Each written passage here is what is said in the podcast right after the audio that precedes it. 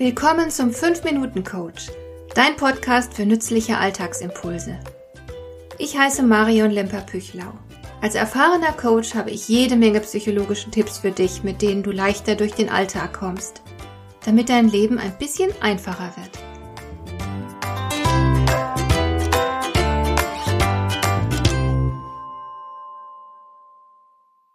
Wir leben in einer Wissensgesellschaft und lebenslanges Lernen ist eine selbstverständliche Anforderung an fast jeden von uns. Nicht nur im Berufsleben. Es gibt inzwischen so viel Wichtiges und Interessantes zu wissen, dass wir schnell überfordert sind und Inhalte rasch wieder vergessen. Darum will ich dir in dieser Folge eine Methode zeigen, mit der du dir neue Inhalte besser und länger merken kannst. Das geht sehr einfach, nämlich mit dem sogenannten Spacing-Effekt. Er ist nicht etwa neu, sondern wurde bereits vor über 100 Jahren beschrieben.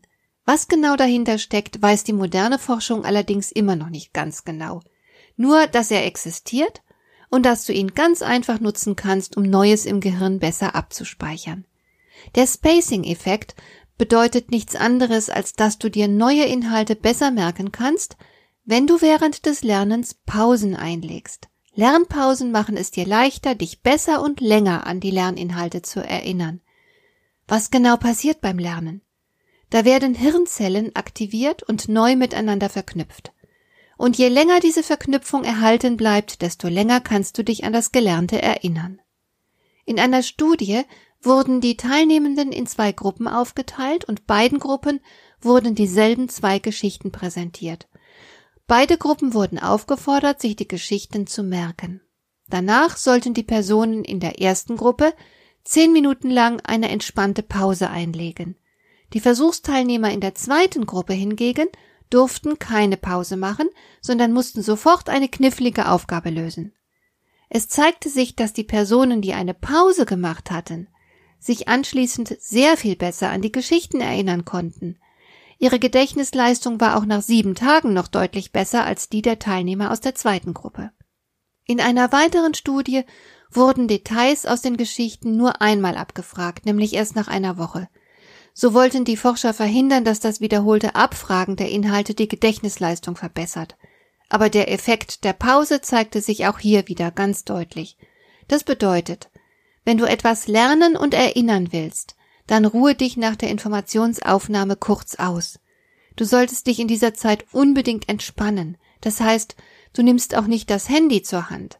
Hol dir lieber einen Kaffee, geh damit ein paar Minuten in die Sonne und schau einfach nur genüsslich in die Landschaft. So in etwa sollte deine Pause aussehen. Schlafen solltest du aber nicht. Mach die Pause nicht zu kurz. Ein Experiment mit Mäusen hat gezeigt, dass der Lernprozess zwar länger dauert, wenn du Pausen machst, dass aber dafür die Gedächtnisleistung dann deutlich besser ist. Die Mäuschen sollten sich die Position eines Stückchens Schokolade in einem Labyrinth merken. Sie erhielten insgesamt drei Chancen, das Labyrinth zu erkunden und die Schokolade zu finden. Dabei wurden unterschiedlich lange Pausen gemacht. Das Ergebnis? Die Mäuse mit den längeren Lernpausen konnten sich nicht so rasch merken, wo die Schokolade jeweils lag. Dafür konnten sie sich jedoch am nächsten Tag umso besser daran erinnern, je länger die Pause gedauert hatte. Es genügt also nicht, dass du nach dem Lernvorgang, also nach der Informationsaufnahme, zwei Minuten lang aus dem Fenster starrst.